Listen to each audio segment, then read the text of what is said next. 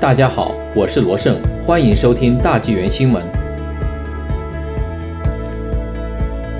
加拿大兼休闲物业热，业界料房价普涨百分之十五。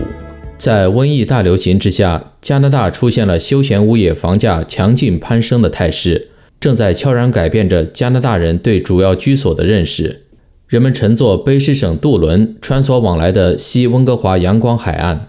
该休闲区的独立屋中位价格今年三月比去年同期猛涨了百分之三十四点六。大温哥华房地产局的数据显示，该涨幅在当地高居第二，仅次于博文岛，是大温哥华地区平均房价涨幅的两倍。从海岸到海岸，主要住所和休闲物业之间的界限越来越模糊。房地产经纪公司 RealPage 总裁兼 CEO 尔素博对西部投资者网站表示。这一趋势始于去年夏天，当时出国旅行被取消了，大瘟疫继续流行。显而易见，有了高速互联网，许多人几乎在任何地方都可以办公。Royal LePage 预计，在加拿大今年休闲区的平均房价将攀升百分之十五至五十万元以上，高于他们二零二零年十一月的估计。预料库存短缺和需求飙升将在加拿大掀起休闲物业的热浪。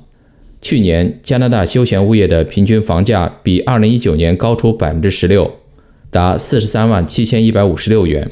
同期，海滨休闲物业的价格上涨了9.8%，至81万3385元；公寓价格上涨了10.5%，为31万257元。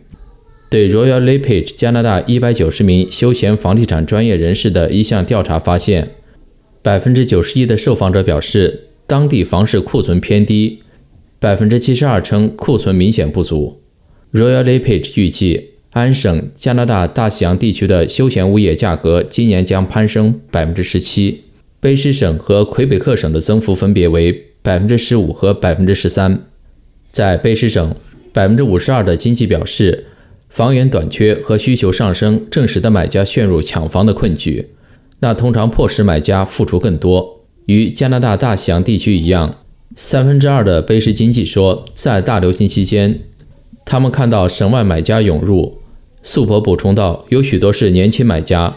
Royal LePage 今年二月发布的一项调查显示，在二十五岁至三十五岁的加拿大人中，百分之四十七表示，如果可能的话，他们会选择居住在城市以外的小镇或乡村。百分之五十二称。可以远程工作，增强了他们居所的灵活性。总体而言，疫情之下，百分之三十九的受访者正在考虑迁居人口密度较小的地区。素博说：“对于那些在休闲区寻找房产的人来说，拥有高速互联网可以远程工作是最重要的，其次是四季可住。预计到二零二一年，卑诗省休闲区的平均房价将上涨百分之十三，达七十八万一千九百一十八元。”二零二零年，该省休闲市场的房价总体上比二零一九年增长了百分之十二点九，至六十九万一千九百六十三元。同期，海滨物业的平均房价增长了百分之两点七，达一百七十四万元。卑诗省奥克纳根中部房地产协会的数据显示，与二零一九年相比，二零二零年独立屋价格上涨了百分之十二，至五十八点八万元。当地经济已准备好迎接创纪录的一年。目前最大的挑战是库存太少，买家需求攀升。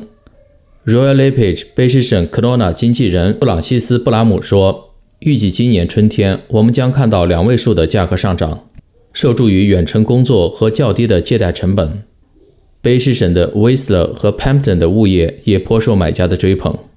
尽管卑诗省休闲物业价格同比上涨了百分之三十四以上。但三月该省阳光海岸的基准房价为七十六点五万元，而大温哥华地区的基准房价高达一百七十万元。在亚伯塔省的休闲区，例如落基山和希尔万湖，预计今年独立屋的平均价格将上涨百分之六，至九十四万两千八百八十一加元。坎莫尔的需求空前的高。Royal LePage 落基山房地产经纪布拉德霍克说。越来越多的年轻中年买家正在该地区寻找主要居所。在大草原地区，休闲物业的价格预计在2021年将增长9%，达26万862元。经济们说，最热门的地区是马尼托巴省靠近温尼伯的因特拉克地区。